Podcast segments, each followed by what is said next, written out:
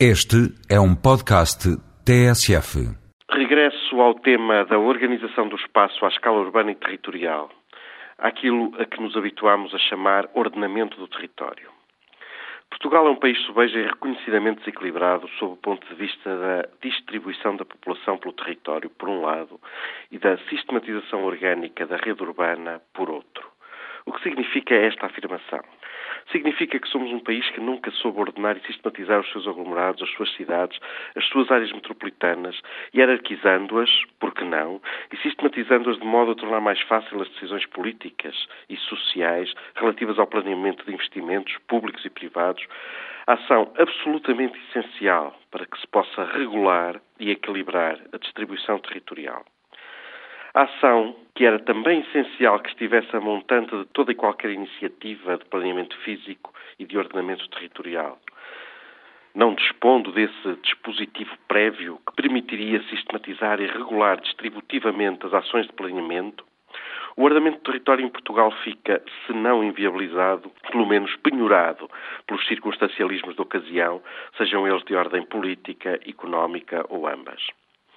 Dir-me-ão, esses dispositivos chamam-se regionalização e já foi referendado sem resultados muito positivos. Não. A sistematização prévia do território nacional para efeitos de racionalização e operacionalidade do ordenamento do território é um desígnio demasiado crucial para ser alvo de asserções do tipo Ah, não querem a regionalização, então agora fiquem-se pela bipolarização metropolitana. Ademais, uma coisa não implica em absoluto a outra. Neste país é absurdo e abusivo o enraizamento mítico e cultural dos sentimentos coletivos que giram em torno das desigualdades territoriais. Não é suportável para qualquer sociedade que se diz civilizada e moderna.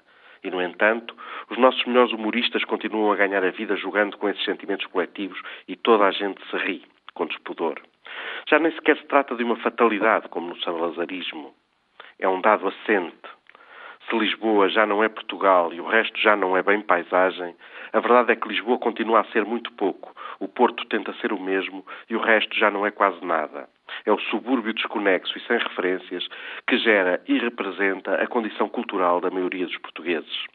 Lamento, mas não me parece, por aquilo que se me afigura, que se estejam a criar condições para que esta situação seja alterada. Vem aí um quadro comunitário de apoio novo e os instrumentos de sistematização territorial e geográfica continuam a ser frágeis, pouco rigorosos e incapazes de reequilibrar o sistema urbano de modo racional e democrático. Continua a faltar o sentido de rede ao conjunto das cidades e dos aglomerados em Portugal.